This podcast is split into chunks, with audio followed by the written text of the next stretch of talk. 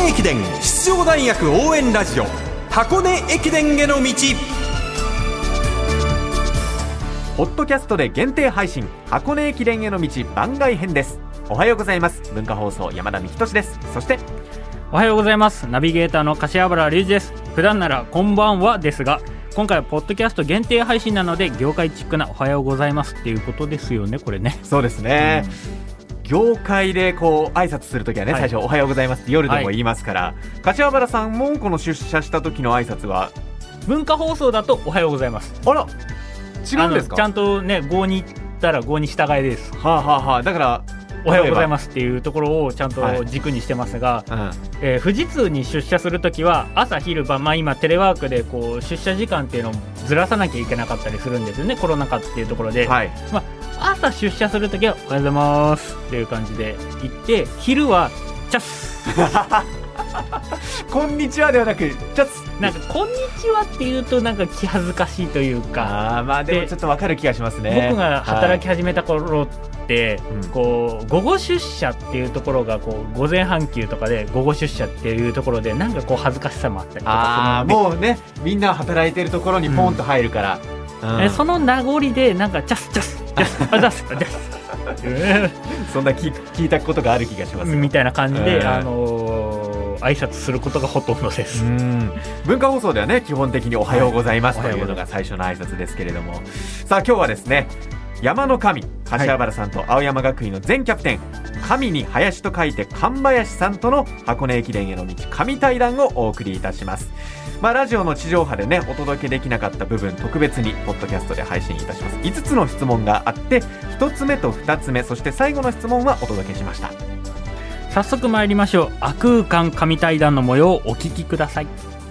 さあ行きましょう。第3問。現役復帰を考えたことがある。こちらは柏原さんがイエス、うん神林さんはノーといただきました。これイエスなのは本当にほんのちょっとでも思ったか思ってないかだはいと思ってて、ほんのちょっとでも思ったことはあるんですよ。はい。ただジョグの時とかにこう走り始める時今日足が痛くなかったら今日って言って走り始めるって現役の頃痛いんですよね。でもうあの走り始める前は思うんですけどこう走ってるジョギング中とかは全く思わないので、うんある意味イエスみたいなところです。神林さんはノーと。今のところね。まあ、あの、短いですから、まだ。ここまでたった数ヶ月ですんで、うんただまあ、やっぱり私が何のために頑張ってたかって、どうしても箱根で走りたい、うん箱根で活躍したいっていうのが、とにかく最終地点の目標でずっと中学生からやってましたので、やっぱそこに対して、まあ多少のやっぱ4年目うまくいかなかったところも、まあ、踏まえると悔いは残るんですけども、ここまでやりきる、やるべきことはやりきったっていうところで、あの、すっきりして終えられているので、今のところはまだ、ノーですが、これがいつかイエスに変わる日が来るかもしれないというところで、はい。でも、札幌ビールの入社する前、面接の時も聞かれたんでしょ？そうですね、あの、うちの会社に入って、いきなりまた競技やるって言い出さないみたいな感じのことは言われたりしましたが、そうね前例があるもんね。そうなんです。あの、イクの先輩でありましたから、はい。はい。そこはもうしっかりと答えたわけですね。その時はそうですね。うんただまあ、あの人間の心いつ変わるか分かりませんので、もしかしたらどうしてもやらせてくれということがあるかもしれないですね。まあでも現状は、あの、本格的に今走ったりはされてらっしゃらない。今はそうですね。なかなか、あの、まだ1年目ですのえで、仕事もまだいっぱいいっぱいで、なかなか自分に余裕を持ててないので、まあこれからでも少しずつ走れるような時間を増やしていけたらなとは思ってます。なるほど。第4問。記録を伸ばすのと出世すること、どちらが難しいかは2人とも出世ということで。これはもう間違いないですよ。だって記録は僕個人的なところで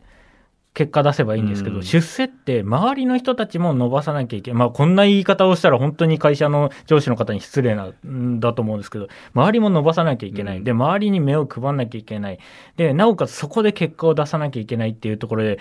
もうファクターというかそのもう通過点がいっぱいありすぎて、はい。もうそれは大変です。ううん。周りを動かすっていうのは本当にこんなに大変なんだなって思いますし、ね、嫌なやつとかもいるんですよ。会社で。足を引っ張るやつだっているし。きっと。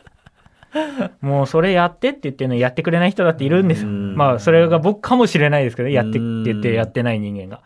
っていう人たちの中でしっかり成績を残してでも自分の成績チームの成績会社の成績ってなった時にこれねフィルターというか本当に大変なんですよ。うん。でもこういうチームマネージメントっていうところではその大学でキャプテンをやったっていうのは一つ経験としてはいかがですか？毛の生えたもんです本当に。ああのもうちもうキャプテンはやりました、はい。やってただ違うよね、まあ、また、うん、また違うもんだと思ってて、ねキャプテンとしてやっている時は、うんまあ、チームの中で学生のトップなわけですけれども神林さんはその中で同級生下級生っていうのはどういうふうにこうまとめ上げようと思ってたんですか、うんそうですね。まあ、まず、常に前にいなきゃいけないと私は思ってたので、あの、どの練習の場面でも常に一番前で、えー走ること。まあ、これは最低限やっていこうというふうに決めてましたし、まあ、練習以外の部分で言えば、まあ、厳しいことを言わなきゃいけないことも多いわけでして、あんまりこう、キャラクター的にですね、人に物事を言えないタイプなんですけども、うん。ただ誰かが、いわゆる嫌われ役じゃないですけども、えーやっぱそういうのを受け負わなきゃいけないというのもあって、結構怒鳴ったりとかする場面も実は結構あったりしまして、やっぱ時には厳しく言わなきゃいけないということで、もちろん手出してないのが全くないんですけど、もちろん。ただもうやっぱりこう、言う時はしっかり言わなきゃいけないっていうのもあって、まあチームもなかなかコロナの中で思うようにいかずにモチベーションもみんな低くて、うんやっぱこのままじゃいけない、このままじゃ負けるっていうのはすごくひしひしと感じてましたし、あのーまあその怒鳴ってる姿を見ると同級生は笑ってるんですけども、お前そんなキャラじゃないだろみたいな。そうなんですね。一緒にずっと4年生までやってきたからこそっていう、ね。そうなんです。うん分かってるんですけど、あーあいつ無理してやってんなっていう感じで見てくれてましたけど、やっぱそういうのは多少作ってじゃないですけど、うんううんん、っていうのは特に意識しながら、まあやっていたので、まあ後輩たちも最終的にはそういうのを気づいてくれてたのかなというところもあって、まあ最後寮でいる時ですとか、まあ本当にありがとうございましたなんていうのをみんな後輩たちも言ってくれましたんで、まあそういう意味では一番意識してたのはそういうとこですかね。やっぱ厳しくやる。自分が嫌われ役になってでもっていうところで、っていうのはやってましたね。まあコロナ禍の中で青山学院大学はみんな寮に残ってやっていこうっていうことを決めて、その時のキャプテンが神林さんだったわけで。そうですね。うんあの時は大変でしたね。あの、うんみんな帰れると思ってたんで、あうんあやっぱあの、じゃあ帰省しましょうっていう風になると思ってたところで、監督が、いや、うちの部は全員寮に残ってやりますってなった時に、やっぱ一部反発する学生もいたりですとか、うーん、こんな状態でどうやってやっていこう、どうやってまとめていこうっていうのは本当に頭を悩ませまして、もう誰もやる気がなく、もう練習なんかしてる場合じゃないだろうっていううん。中で、まあ私自身も最後の年駅伝含め大会があるかもわからないまま1年間やらなきゃいけないっていうところで、うん、気持ちは落ち込んでなんですけども、まあキャプテンがそれじゃいけないっていうことで一番張り切ってやってましたし、やっぱそこのコロナ禍でチームのモチベーションを上げていくことっていうのは難しかったなと思いますね。ここで原監督と密に何かこう話すっていうのはあったんですか？そうですね。やはりあのまあ気になる学生の話を含め、こまめにやっぱ監督と、あの、まあ彼がこうでこうでなんてやり取りをして、じゃあどういうアプローチをしたら彼のためになるのかなとか、えーチームとしてモチベーションを上げていくためには、まあどういうことをやっていかなきゃいけないのかっていうことは、やっぱり監督含め、奥さんもそうですし、うんうんあとは横の学年同士での話し合いというのは、結構頻繁にやっていたかなと思います。うんそうなんですよね。青山学院も、そして東洋も、監督の奥様の存在っていうのもかなり大きいチームで。そうですね。あの、もう早くもメダリスト出してる奥さんですから、ね。競歩でね。競歩でねはいびっくりオリンピック銀メダリストが生まれましたからびっくりちゃい。けないですね。まああれもいろいろ作戦を練りに練ったっていうところもあったりするんですけど、意外とこう話しやすいんですよね、奥さん。うん。あの、監督はちょっと怖い時もあるし、ねこうピリピリしてる時もあるけど、奥さんって意外と、こう、箱根駅伝前とかでもフラットな状態を多分保ってくれてるんですよ、わざと。多分、あの、豊の酒井監督の奥さんもそうだし、原さんの奥さんも。はいってなった時に、ちょっと心の拠り所みたいなところがあるのが、まあ、ちょっと強みですよね。うん監督には言え言えないけど、奥様にっていうのは、神林さんありましたか？まあありますね。やっぱりうんあの、なんか奥さんに話をすれば、うんなんか監督に言ったような気にもなれるんで、で、結果、奥さんがいい感じに言ってくれてるケそうなんですースがあるんですよ。で、そこはいい感じになんですね。そうそうですねちゃんと変化、ストレート投げたはずない変化球でこう緩く入ってくる可能性があるっていう。それで結構言いたいことがうまく伝わってくれるっていうのもありますんで、なるほど。その辺は、まあ、うまく、やっぱりチームがこう家族という形になるようになってるわけなんですそうでね。すね。そう思いますうねん。。えー、柏原キャプテンというところでは、はいまあ、もちろん下級生の時から実績も残した上で、こう、キャプテンになったわけですけど、あもう神林君もおっしゃってたんです、まあ、嫌われ役にならなきゃいけない部分ももちろんあるし、ただ、えー、と何かを言うっていうことをもう言ってた気がするけどなんか言ってる気もしてなくて、うん。あのっていうのももう各学年1年生から4年生がいて全員全員の話聞けないので、まあ、グループ長を各学年作ってそこでもうお前らかもうグループミーティングしてくれと。でその意見が上がったら俺のところに一回全部集約するんで持ってきてくれっつって各学年ミーティング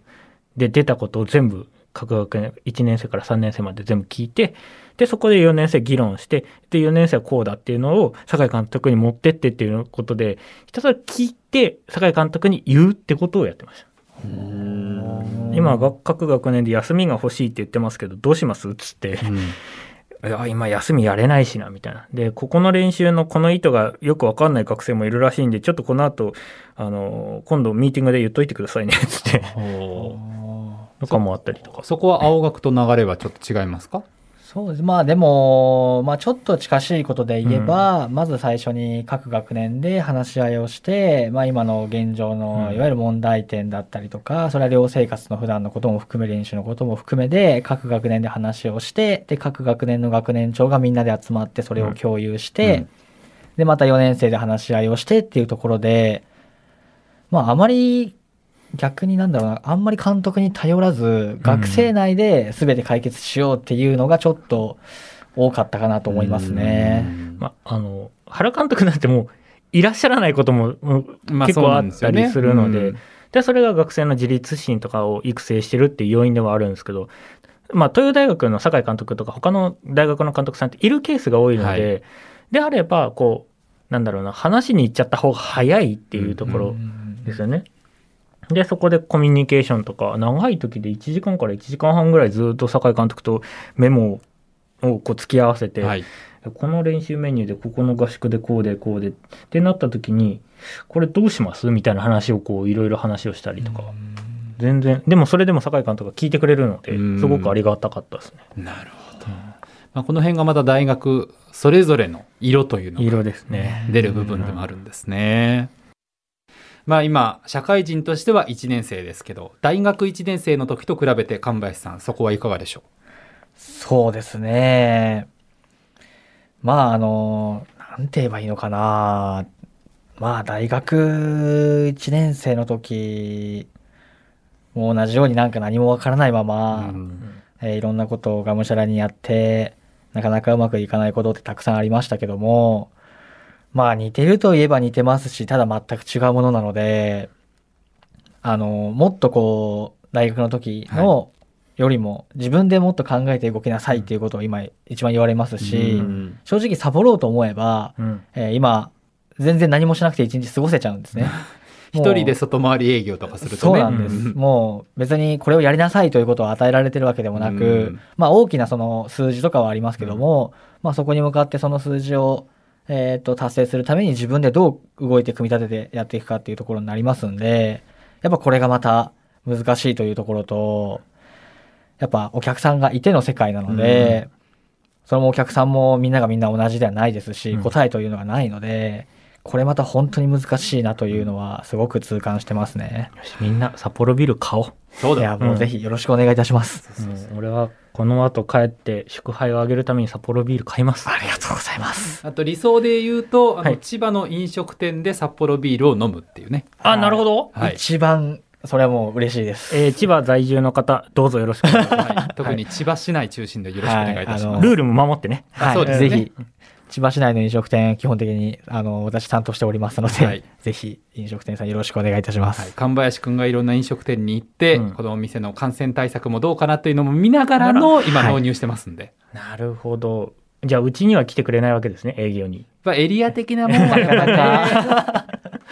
行きたい気持ちは山々なんですが、なかなか。まあでももちろんサラリーマンですんで転勤っていうのは全国ありますからねそうですね。ええもしかしたらそのチャンスが来るかもしれないもしかすると。お待ちしております。はい 楽しみにしています。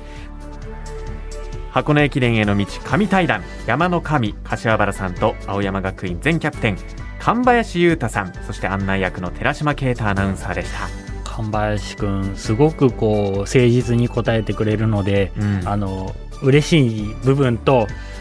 あのなんていうか言わせちゃってるかなっていう心配とあるので、はい。なんかもう一回ぐらいこうね札幌ビールを片手に語りたいですよね。